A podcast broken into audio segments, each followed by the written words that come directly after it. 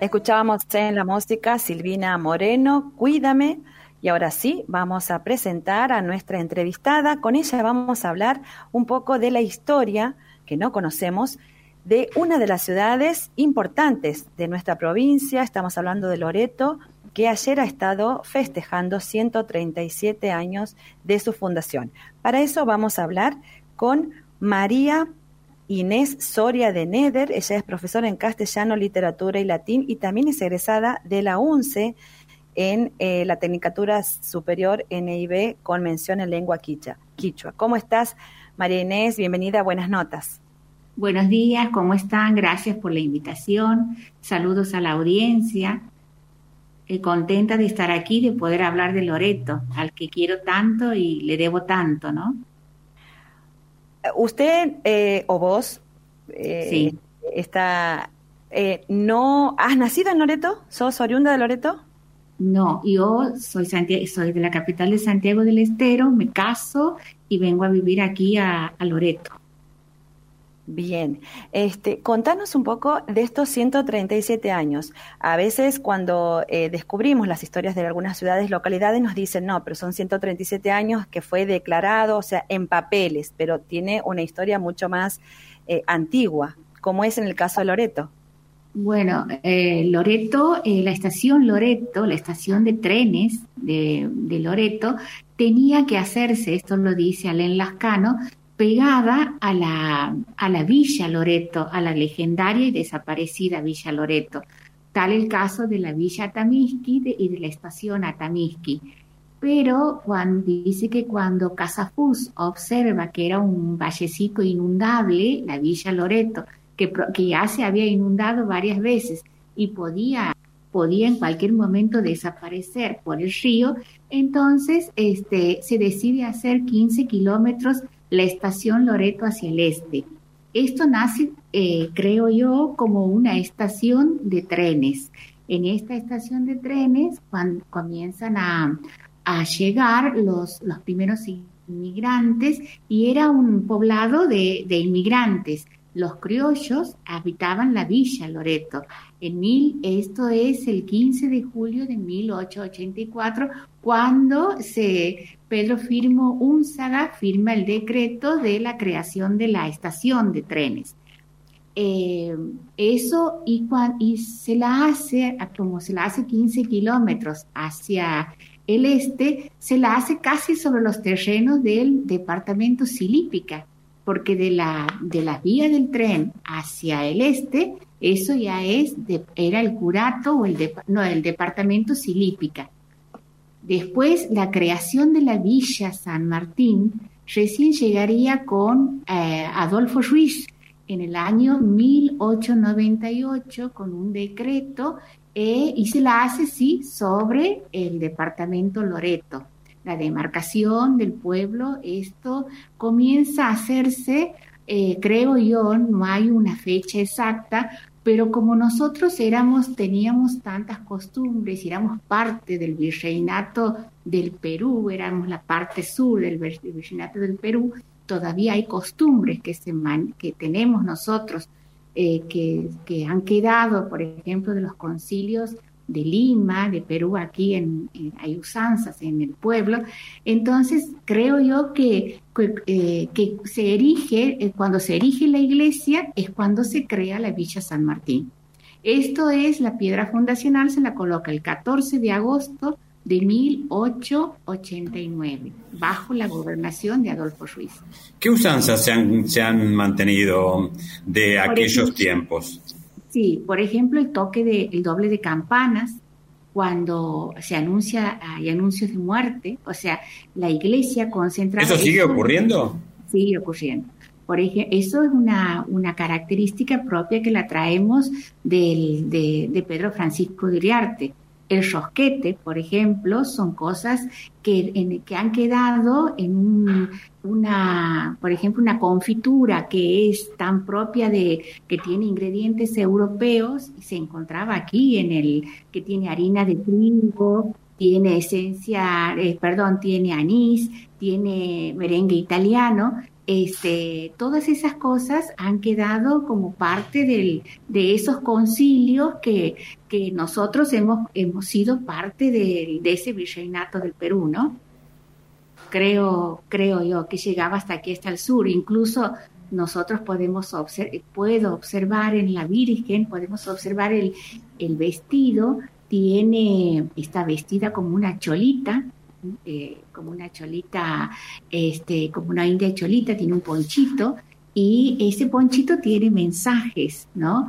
Tiene, observamos en, en, la Virgen, creo yo también que es, eh, tiene que mucho, mucho que ver la cosmovisión andina, ¿no? Las, las tres partes de la que habla eh, están en el vestido, el color rojo, que era tan importante entre los, entre los, entre los imperios, entre el imperio incaico, hay muchas cosas que todavía nos faltan indagar, que estamos en ese proceso, pero este, se conservan en, en el pueblo. Marines, o sea que decir Villa San Martín es lo mismo que decir Loreto. Sí, sí, eso eh, todavía nos falta indagar, que creo que ha sido por el paso de San Martín por Loreto, ¿no? Ustedes saben que Loreto, que él ha estado, él ha estado, este, aquí había dos postas del Camino Real, una era la singular y la otra era la, de Ayuncha. Eh, cuando llega San Martín, eh, para en la de Ayuncha, que es también departamento Loreto, ¿no? Y, la del Simbolar era la que estaba cercano al Yugo, que era la propiedad de los abuelos o bisabuelos de Belgrano, ¿no? Que donde traía el ejército, o sea, Loreto ha sido muy importante para la construcción de la patria grande y chica, porque desde aquí también era un líder político, Pedro Francisco de Uriarte, ¿no? Al ser parte del virreinato del Perú, nuestra colonización ha sido religiosa. Entonces, en la religiosidad vamos a encontrar todos los mensajes, toda la impronta y cómo, eh, eh, cómo se inician los pueblos, ¿no?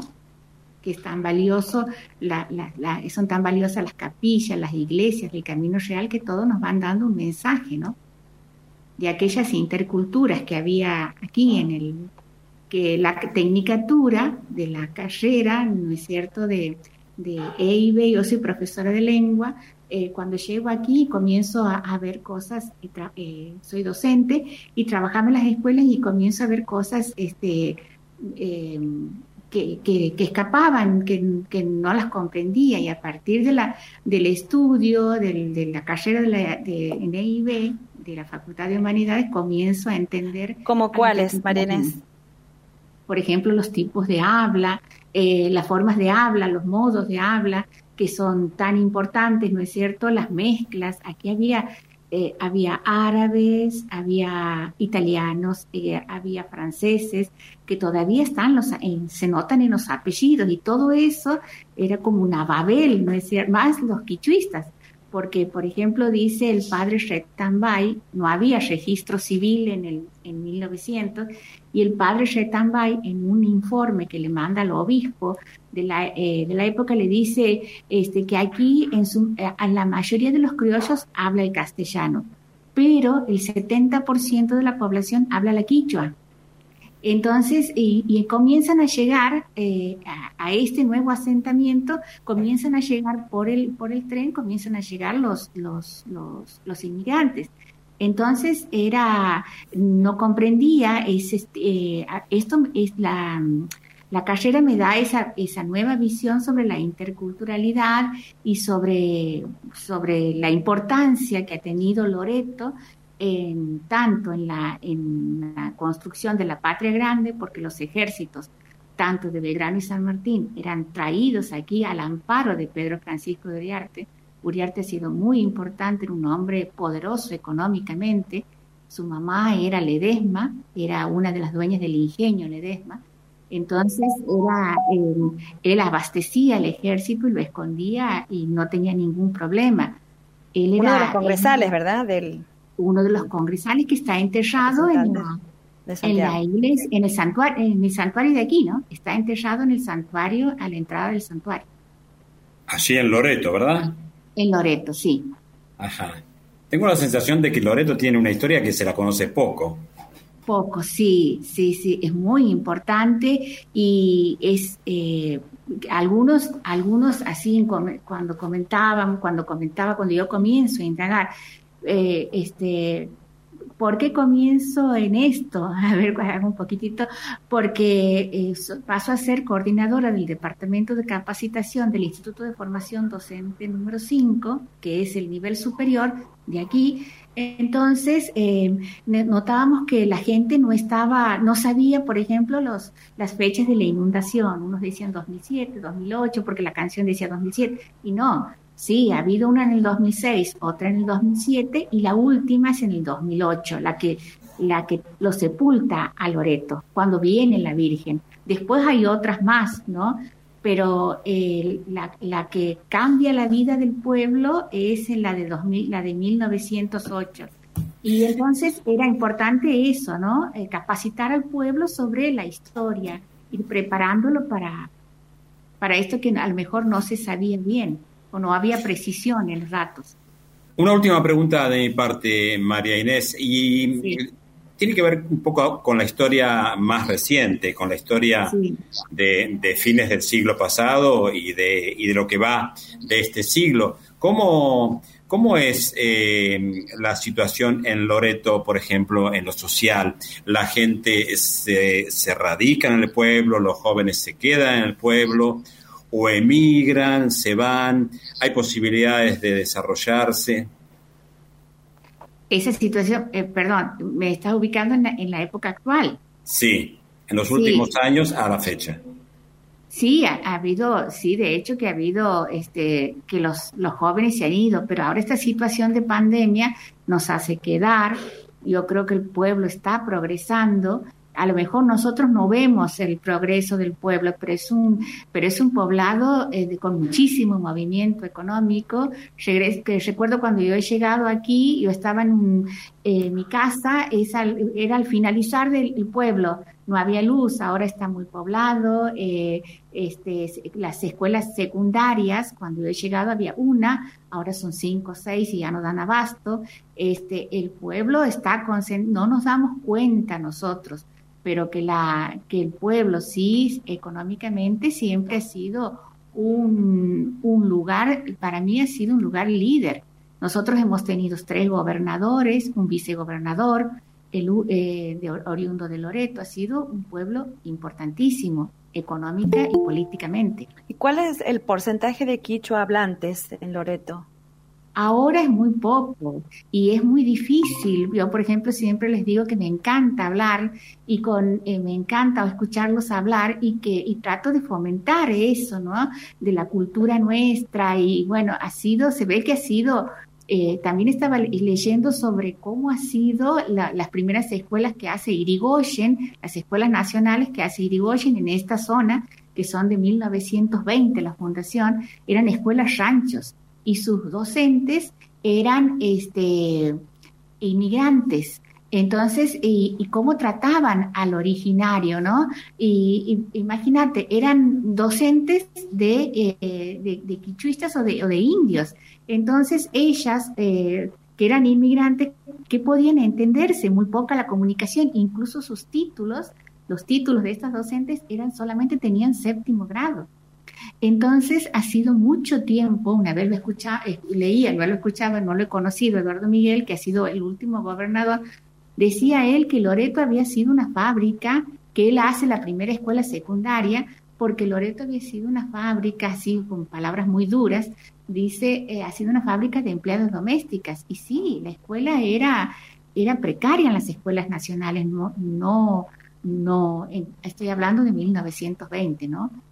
Pienso que a partir de las últimas leyes de educación, que son inclusivas, sobre todo la 26206, la última del 2006, esta es, eh, atiende a los sectores rurales, a los sectores bilingües, es decir, tiene ocho modalidades en donde el, el alumno, el, el, o sea, es inclusive, entonces el alumno no se tiene que ir del lugar.